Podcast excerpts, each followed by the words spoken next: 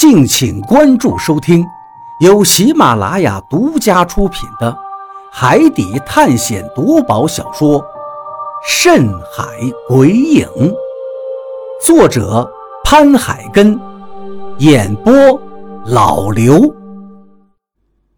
第八十五章，天险。说实话。二点五米对我来说也是一个足够让我胆战心惊的数字。平时立定跳远，我估计也就跳个两米左右的距离。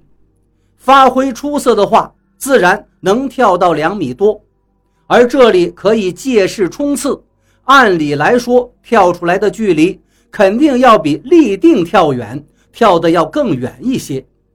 也就是说，二点五米的距离。应该是可以跳到的，但是这只是发挥正常的情况，经过一定距离的冲刺起跳，才有可能跳出二点五米远。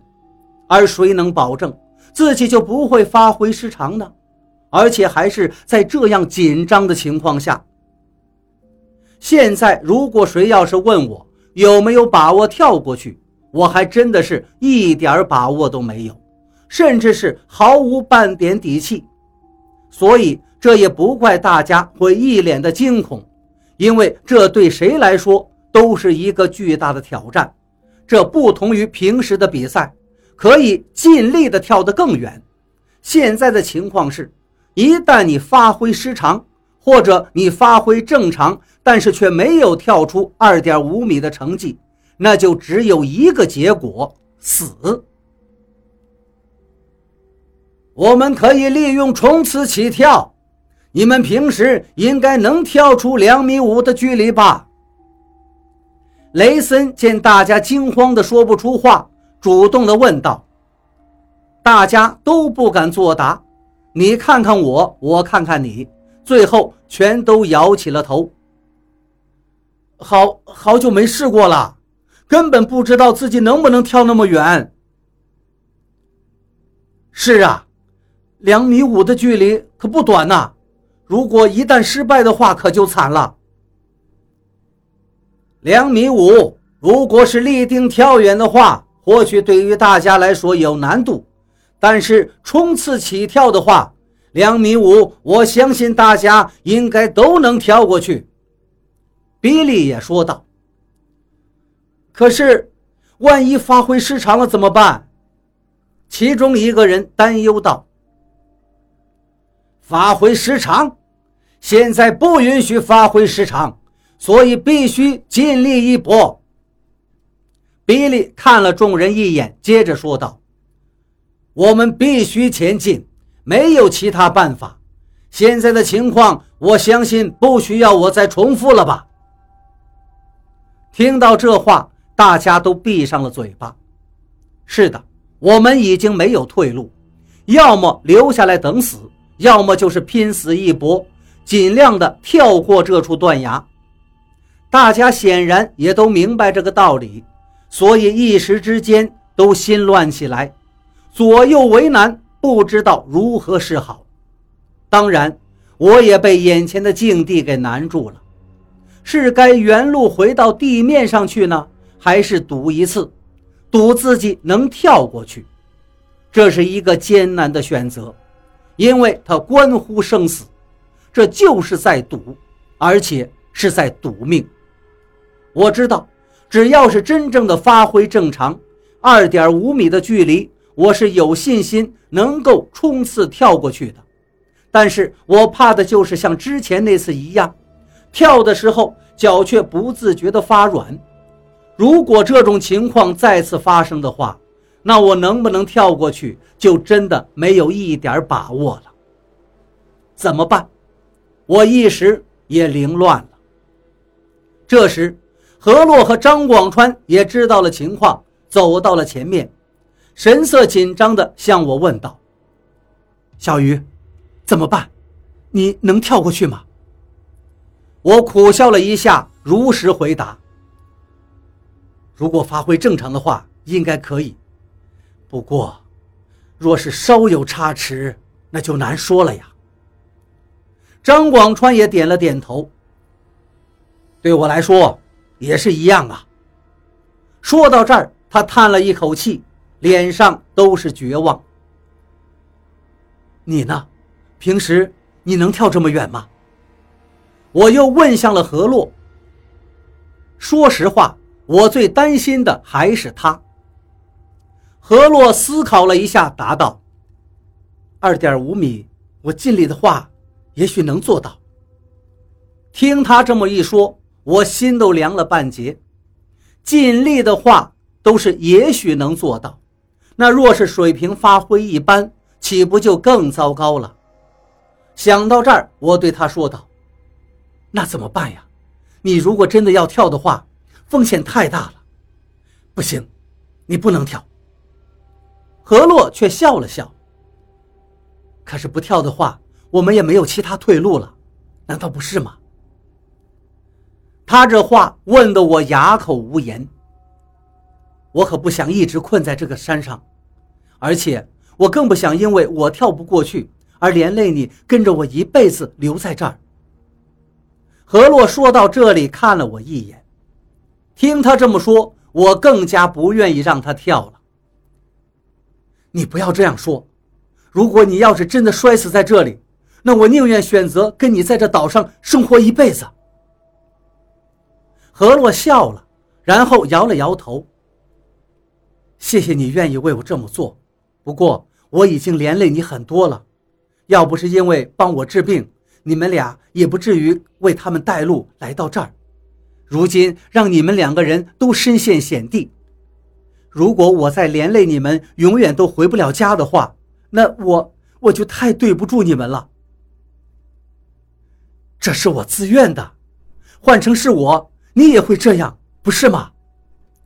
我苦笑了一下，摇头道：“你也是够傻的，想这么多干嘛？”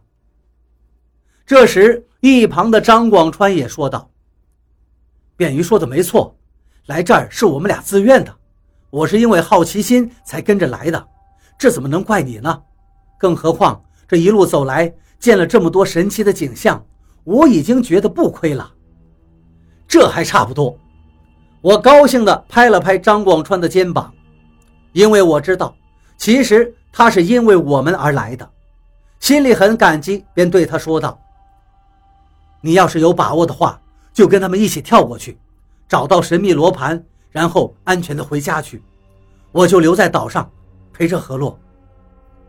张广川听到这话，沉默了一下，然后抬头对我说：“那你就陪着何洛回到地面上等着吧。等我们找到罗盘，安全的回到游轮上时，我就让雷森开直升机来接你们。”谢谢兄弟。我点点头，非常的感动。而这时，身旁的其他人听到这话，也纷纷叫道：“张兄弟，还有我，还有我，我们也在岛上等你吧。”我我也不敢跳啊，我也跟便鱼兄弟一起回下面等你开直升飞机来接我们吧。顿时，众人都纷纷的要求起来。说实话。这种情况真的是我们没想到的，一时之间，我们三个人都傻眼了。这时，比利皱起了眉头，脸色立刻冷了下来。我刚才已经说了，我们没有退路，要么一辈子留在这里，要么只有前进。我是不会允许雷森开走直升飞机的。比利，你什么意思啊？何洛是个女生，她根本就跳不过去呀！张广川顿时就毛了，当然，我的眉头也皱了起来，心中十分不悦，不过还是忍住了心中的火气。比利似乎一点都不在乎张广川的发毛，依然是一脸冷若冰霜的表情。但凡有一条退路，你觉得还会有谁愿意冒这个险跳过去吗？说要留下来等直升飞机，他说要留下来，还有他也说，你们都留下来，那谁去冒险拼命？我们一听，全都愣住了。张广川也被质问的愣在当场，一时哑口无言。比利的话虽然听上去十分无情，却又是事实。现在摆在我们面前的是一条二点五米宽的断崖，谁来跳都是一项挑战，都是一个赌，拿命来赌。所以，只要是但凡有一条退路，那么就没有谁会愿意赌命，每个人都会选择留下来等待着退路。既然大家都选择安全的退路，那自然就没有人愿意往前跳了。既然大家都不愿意冒险，那最后的结果就是谁都不可能离开这儿了。